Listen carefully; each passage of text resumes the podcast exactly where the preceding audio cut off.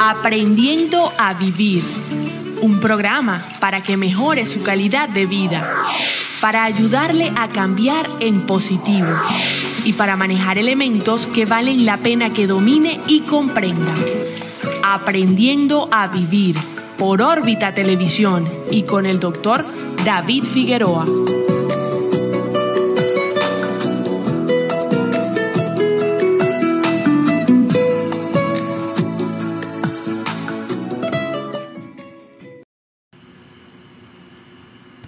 Hermano, mira, te hemos llamado, David Figueroa es un psiquiatra, pues, que vive aquí en nuestro estado, en la zona sur, que es un hombre muy preocupado por la situación del país porque tiene, pues, pacientes que han vivido muy fuertemente lo que está ocurriendo.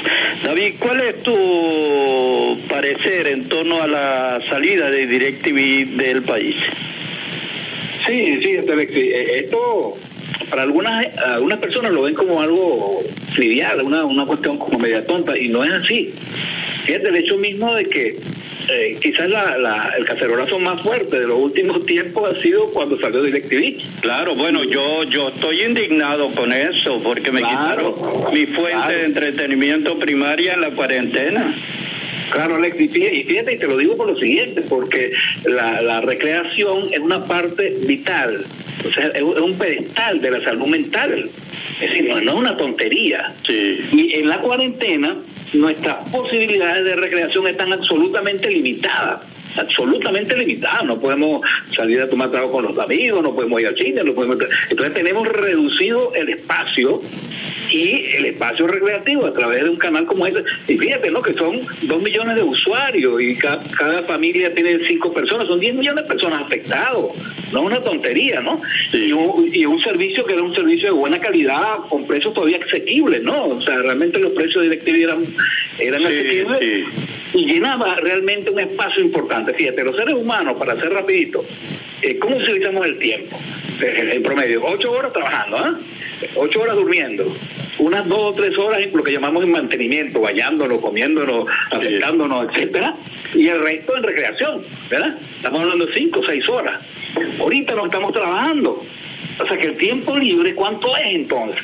Las cinco habituales más las otras ocho, pero estamos diez horas, prácticamente todo el día con tiempo libre. Entonces, eh, es fundamental, y, y eso lo sabe la gente, lo sabemos todos los seres humanos, sabemos, que cuando uno está tenso, que tiene un estrés crónico, todas las cosas que hemos hablado en otros programas, es decir, la recreación es un amortiguador contra el estrés si tú estás muy mal y tú sales y cosas y dices, oye, qué bien me siento ahora, vale, me desahogué. Es un antídoto natural contra el estrés. Uno de los pocos, hermanos, que nos quedaba. Uno de los Sí. pocos que nos quedaba y nos los quitaron. Y es un derecho humano, ¿ah? Es un derecho humano fundamental. ¿no? Por eso te digo que debemos darle la jerarquía que esto tiene. Es un derecho humano fundamental. Es otro derecho humano que estos señores eh, nos están quitando. Ahora, fíjate, tus eh, pacientes, ¿cómo están asimilando lo que está ocurriendo en el país? Ahora no tenemos agua por tuberías, sino por camiones cisternas, ¿no? Eh, no vamos a tener luz, sino va a ser eh, de querosén, vamos a tener que comprar querosén. Aquel dicho que decía, ¿dónde está David? Pues salió a comprar querosén. Creo que, que volvimos, ¿no? A eso. ¿Qué dicen tus pacientes? ¿Están muy deprimidos? ¿Se han- ¿Tienen ánimo? ¿Cuál es la situación? No, no, no, muy mal. Fíjate que estamos como regresando al siglo XIX, Alexis. O sea, el transporte que es en burro ahora. No hay carro, Sí, no hay en burro y en, y en No hay- llevan el- las cosas. Bicicleta, eh, no hay gasolina, no hay gas, o sea, es leña. Aquí en el Tigre no sabe que se, usa, se cocina con leña. Sí. Un alto porcentaje de la gente, eso es del siglo XIX, ¿vale? Sí, eso es señor. inconcebible, eso es inaudito, pues. Entonces, fíjate, ya teníamos una población con muchos años, con estrés crónico por la crisis del país, la economía, todas esas cosas que tú conoces muy bien. Tenemos una gente golpeada, bien golpeada. Aparece el problema del coronavirus. Era como decimos en el Tigre, ¿no? Éramos novio y parió la abuela, pues. Ajá. O sea, lo, lo que nos faltaba, pues. O sea, que es otro problema importante, adicional. Entonces, esta gente que ya estaba mal, ahora está peor. Ahora está peor. Bueno, a mí no me gusta ser alarmista. Y tú ves que Eh, muchas veces eh, mis audios, mis mensajes son eh, darle herramientas a la gente, eh, que Sí, también queremos que hagas eso, que le des la fórmula para mantenerte. Pero hablemos primero de esto. Ok, entonces entendemos que la persona está cada vez peor. Una de las cosas que hablábamos al comienzo de la cuarentena, mira, que, que había dos problemas en la cuarentena que teníamos que trabajar, y eso lo sabíamos ya. Eh, el problema de los altibajos emocionales y la cosa obvia, y el aburrimiento, hermano. Mire, el aburrimiento es algo terrible para un ser humano. Yo le digo a los oyentes, que ahorita son muchos, estoy seguro que tú tienes mucha audiencia, ¿quiénes no nos hemos sentido aburridos en estos días? mano?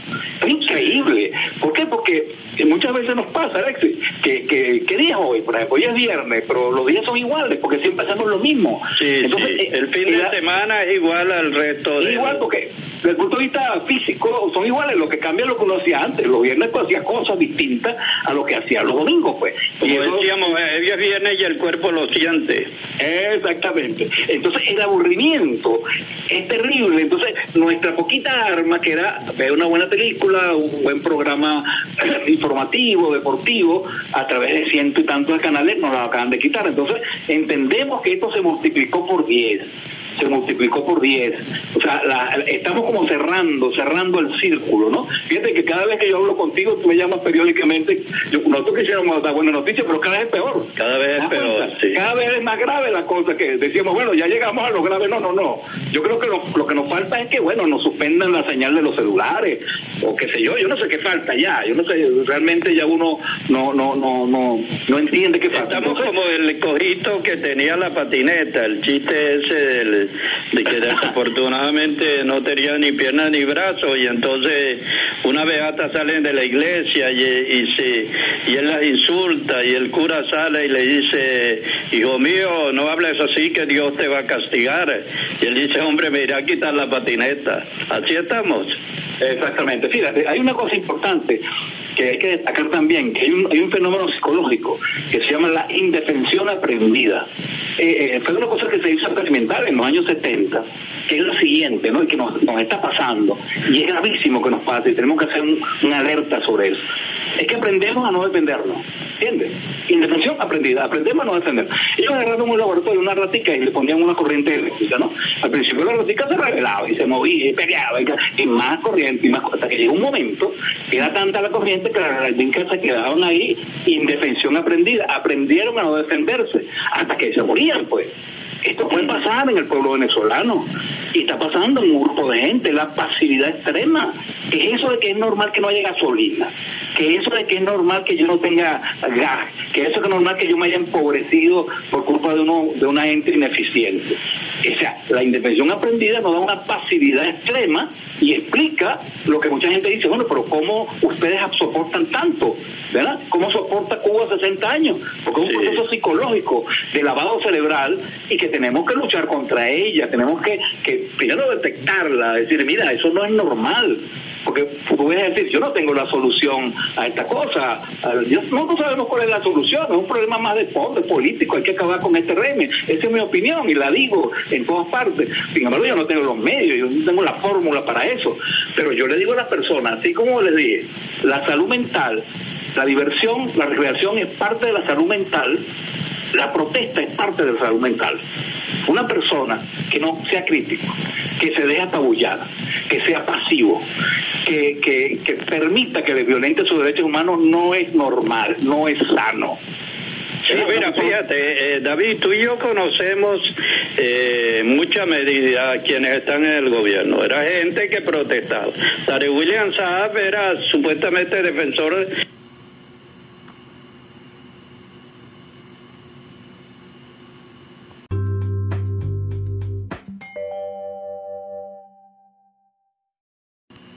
los derechos humanos, el mismo Nicolás Maduro, eh, que te Aristóbulo Isturiz, y de pronto eh, dieron el cambio radical en el sentido de que pues ahora criminalizan la protesta, ¿no? Esto es algo que a mí me ha llamado mucho la atención.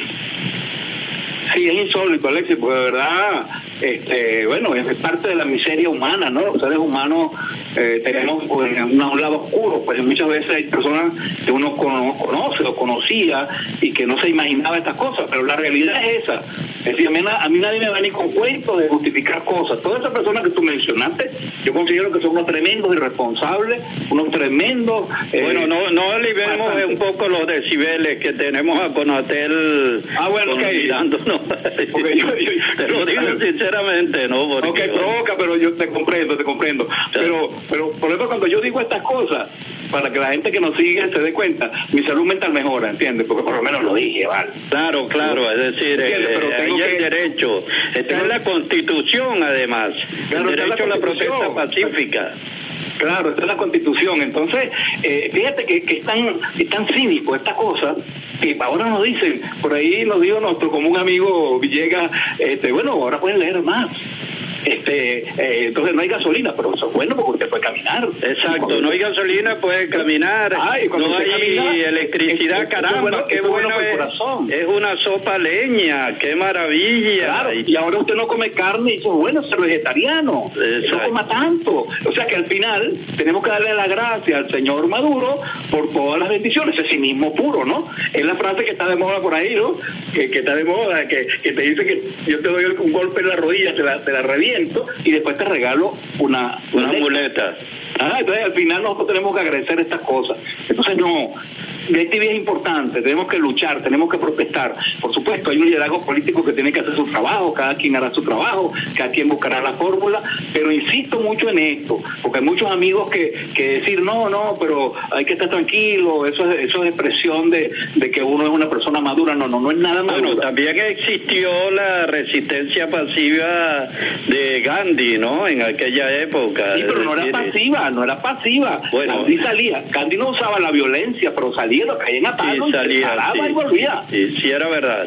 Es decir, él, hablaba de más bien de la paz, de seguir la paz y que eso daba más resultados que la violencia. Claro, que él no usaba la violencia, pero Luther King, Mandela, todos ellas eran personas que le decían, no sale por aquí, usted no va a manifestar por aquí, señores, se paraban sin nada, con una Biblia en la mano y lo caían a palo y se volvían. Eso es resistencia, compadre. Sí.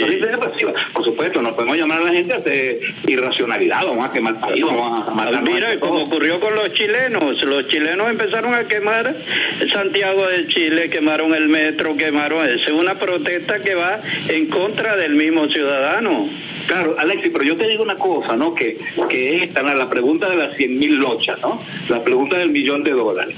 Es decir, todos decimos, los amigos me dicen, bueno, pero David, el imperio romano cayó, esto va a caer. Sabemos que esto es inviable, tú y yo sabemos que esto, esto va a caer. El problema está es que cada minuto que pasa, mi hermano, cada hora que pasa, cada día que pasa, el daño es peor. Y hay daños irreversibles. Te voy a poner dos ejemplos rapiditos, dos ejemplos.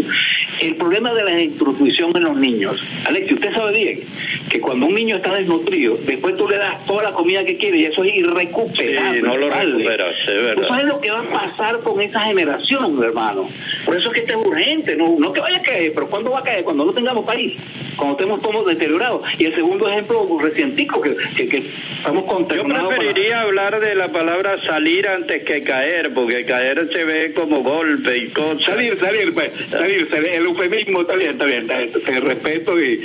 entiende, me entiende. salir, pero, pero fíjate, por ejemplo, por ejemplo, fíjate, esos dos ejemplos, ¿no? Tenemos que hacer, vamos a llamarlo así, eufemísticamente, tenemos que hacer algo, vamos a llamarlo así.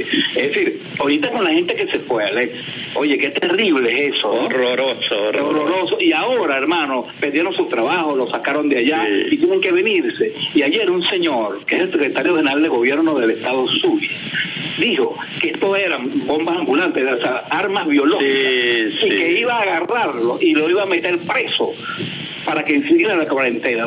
Entonces yo te digo, esos seres humanos que han sufrido tanto, y no estamos hablando de uno, estamos hablando de millones de personas, ¿qué va a pasar con su salud mental, hermano? ¿Qué va a pasar cuando, cuando suceda todo esto? ¿Qué vamos a recoger ahí, vale? Pero mira, te estamos terminando el programa. Yo quería que tú te usaras un minuto, dos minutos, para decirle a la gente qué es lo que tiene que hacer para enfrentar esto en este momento desde el punto de vista de su salud mental. Por eso, bueno, entonces tenemos dos niveles, ¿no? Es decir, ¿cómo ocupamos ese espacio? ¿verdad? Antes podíamos ver DirecTV, ahora no podemos. Tenemos que, bueno, es la realidad, es lo que hay. Entonces, ocupar ese espacio con otro tipo de juegos. Tenemos que, volvemos al siglo, al siglo XIX, jugar a cargar la burra, jugar no sé qué, dominó. Bueno, ¿qué vamos a hacer? Pues, o sea, fíjate que todo, todo es un retroceso, ¿no? Todo se define como un retroceso, pero tenemos que llenar ese espacio. Y hay maneras de rellenarlo. Yo no digo que leer sea malo, por supuesto.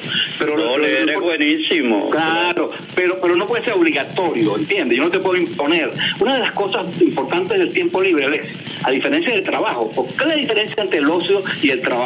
Que el trabajo es una obligación, aunque sea agradable, a ti te encanta tu trabajo como periodista, pero es obligatorio. En cambio, mi tiempo libre no es obligatorio, ¿entiendes? Es mío.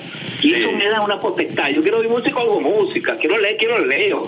Quiero, quiero comerme algo, quiero hacer el amor, lo hago. Quiero, ¿entiendes? Entonces, eso hay que llenarlo, porque ese espacio no puede quedarse así, porque este, esta situación se va a agravar. Y eso hay que seguir trabajando. Y segundo, bueno, yo insisto en lo, en lo, de de recalmar el derecho sin perder la compostura, sin hacer propuestas que, que, no estén de acuerdo con la ley, pero pero necesitamos mejorar la autoestima, Alexis. Mira, la gente pasiva es una gente con muy baja autoestima, porque tú te preguntas después a ti mismo en, tu en tu vida íntima, dices, oye, ¿qué he hecho yo, Val?